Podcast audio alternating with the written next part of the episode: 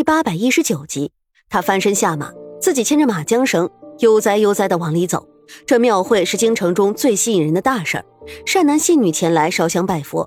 直登着青云山，小贩也会前来卖一些精致的玩意儿和京城美食，吸引很多小孩和爱美的姑娘。沈长勋自然不看姑娘，他已经有玉梦了，一切便足够。画葫芦啊，画葫芦，五文钱画一个葫芦。大家看看，我师傅的手艺好着呢。一个小男孩的声音清澈响起，宛若山间流水。沈长勋急走几步，远远看去，这庙会的门口坐着一个中年男子，看上去一身书生气息。他身边堆着一些葫芦和笔墨纸砚，身边还站着一个七八岁大的小男孩。这小男孩伶牙俐齿，看上去招人喜欢。你的葫芦五文钱一个，这东西遍地都是，不值钱的。有人故意逗他，那中年男子倒有些着急。不过他看上去老实的很，不懂辩驳。沈长勋看他那衣衫破旧，就知道这是一个颇有才华的读书人。正想上前给他五文钱买上一个葫芦，却不想那小男孩响亮的嗓子倒是先开了枪：“一个葫芦的确不值五文钱，但是我师傅的手艺却不得了。你们看看这葫芦上画的，都看看画的多好啊！五文钱不算贵，而且……”我娘活着的时候说过，葫芦是辟邪的宝贝，家里摆着吉祥如意。好一个小家伙！这一番话说完，大家都跟着笑了起来，也有人掏出银子买着书生的葫芦画。小男孩得意的开始帮师傅收银子，甚是可爱。沈长勋也走上去，正开口说也要买一个葫芦，却听见身后有人高喊一声：“这个男孩子几岁啊？”沈长勋心中一紧，转身看到几个身穿官服的男子佩戴宝剑站在这书生和男孩的跟前。京城中人大都知道现在的风声，带着孩子的吓得面色如土，急忙逃走。书生和男孩显然是外乡人，那男孩毫不犹豫的回答：“我八岁，八岁，拽过来看看。”其中一个身穿官服的男子一把拽住男孩，扯掉男孩的虎头帽子，仔细地看着男孩的额头，没有疤。这可怎么办？我们都找了一天了，一个有疤的都没有。回去之后，萧王不高兴，你们的脑袋是不是都不要了？为首的男子开口呵斥，拽着男孩又仔细的看了看，失望的叹息一声。不如……其中一个长脸男子眯着眼睛盯着书生，一脸鄙夷。不如就这个男孩吧，老大，没有疤弄一个呗，几天之后也就是个疤了。对呀，这光说找有疤痕的八岁男孩，也没说是新疤还是老疤，管他呢，弄一个再说。这几个人互相使唤了眼色，抓着小男孩便要走。灵儿，你们放开灵儿！这一直坐在地上的书生突然一下子回过神来，一把拽住这名叫灵儿的徒弟，却没曾想被官府的人一脚踢开。臭书生，我警告你别找死！我们是给萧王办事。知道萧王吧？那就是未来的皇帝。你敢阻拦，是要掉脑袋的。书生被吓得缩回手，战战兢兢的哀求着：“我求你们放过这孩子吧，他很可怜。小时候家里发大水，爹和娘都死了，这些年跟在我的身边，也尽是吃苦受累。现如今都没有吃过一天饱饭，我这个做师傅的对不起他。”书生说到这儿，哽咽起来。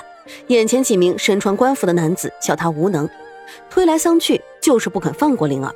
就在大家敢怒不敢言的时候，被官府男子抓在手里的灵儿却出人意料的喊了一声：“师傅，你别哭，灵儿不怕。”沈长勋吃了一惊，他断然没有想到，一个只有八岁的孩子居然临危不惧，丝毫没有慌乱。灵儿，师傅，灵儿感谢你的养育之恩。只可惜以后灵儿不能陪着你一起卖葫芦了。你要吃饱穿暖，有人欺负你，你就打回去。这灵儿稚嫩的声音让众人惊愕。就在沈长勋差点不顾苏月心的警告出手相救的时候，身边突然响起一个极其好听的声音：“放开他！”这声音像是女子，可沈长勋定睛一看，却发现站在自己身边出手相救的，竟是一个身穿白衣长袍的翩翩少年。这少年生得极其清秀，只见。他柳叶弯眉，樱桃口，脸上的皮肤白皙细致，一双眼眸宛若星辰，紧紧的盯着被官夫人按在手中的小男孩，微微一笑，开口说道：“你们口口声声说替萧莹办事，可是我却听到，刚才你们想打破这孩子的额头，回去应付了事。这件事儿如果传到萧王的耳朵里，后果自己想。”好一个白衣少年，一出场就赚足了众人的眼球，几个官府中人吓得有些发抖，不过很快也就镇定下来。为首的那个人上前一步。警惕的看着少年，开口道：“你是什么人？居然敢提萧王的大名！别在这里故弄玄虚。若你真的和我们萧王有交情，就报上名字来。”白衣少年抿着嘴唇，看着眼前身穿官服的男子，忽然抬手便是一巴掌。这一巴掌正打在那人的脸上，清晰的五个手指印很快便红肿起来。周遭的看客无不拍案叫绝，哈哈大笑：“报应，让你们欺负老百姓！”就是打得好，打得好。沈长勋心中虽然也有几分痛快，可不禁也替这白衣少年担心起来。他偷偷的打量着少年身边，竟无一人跟随，那柔弱的肩膀看上去也不像习武之人。找死！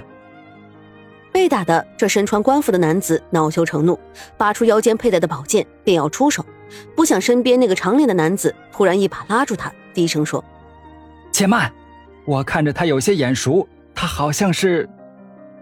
且不说这长脸男子窃窃私语，再说这白衣少年似乎根本就没有一点畏惧，扯过灵儿护在自己身后，用极其温柔的声音说道：“别怕，我保护你。以后但凡有人敢动你，我就挖了他的眼睛，扒了他的皮。”灵儿被这突如其来的相救弄得有点错愕，小脸上写满了讶异和惊喜。漂亮哥哥，你。为什么救我？小家伙的确有过人之处，在这紧要的关头，居然还能问一声为什么。这白衣少年倒是坦然，因为我喜欢你，喜欢你的机灵、勇敢，还有你长得也很可爱。这一番话说的让人心尖温暖。灵儿许是很满意，冲着少年甜甜一笑，又转身回到那书生的身边，撅着小屁股把早已经吓得浑身发软的书生扶了起来，丝毫不嫌弃的安慰道。师傅，你别怕，灵儿没事了。没事，没事就好，没事就好。这书生抱着葫芦站起身，看着那些早已经散去的身着官服的男子的背影，长吁短叹：“灵儿，我们还是走吧。乡下虽然日子清苦，你我可以少吃一点，饿着肚子也比在这担惊受怕好得多。”沈长勋笑了笑，正欲转身离开，却听到孩子的声音无比响亮的回答道。不，我不回去睡。师傅，我在这京城中看到了很多没有见过的事儿，我要留下来，将来在这里做大事儿。